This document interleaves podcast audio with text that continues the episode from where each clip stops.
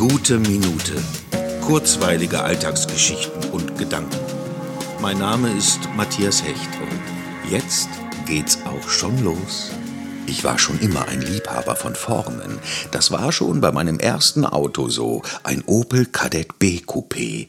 Das Heck dieses orangenen 70er Jahre Modells schwang sich nach hinten verlaufend ab, als wolle es im Fluss der Vorwärtsbewegung nur einmal kurz die Straße küssen. Ich habe es geliebt, diesen geschwungenen Verlauf nachzufühlen.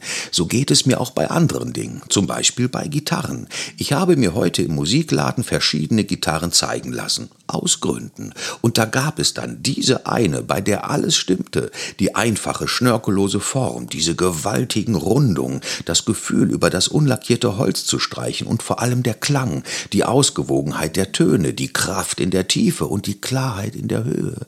Und dieser Moment, wenn ihr Klang sich im Raum verteilt, diese Zusammenkunft von Technik, Gefühl, Präzision und Leidenschaft berührt mich zutiefst.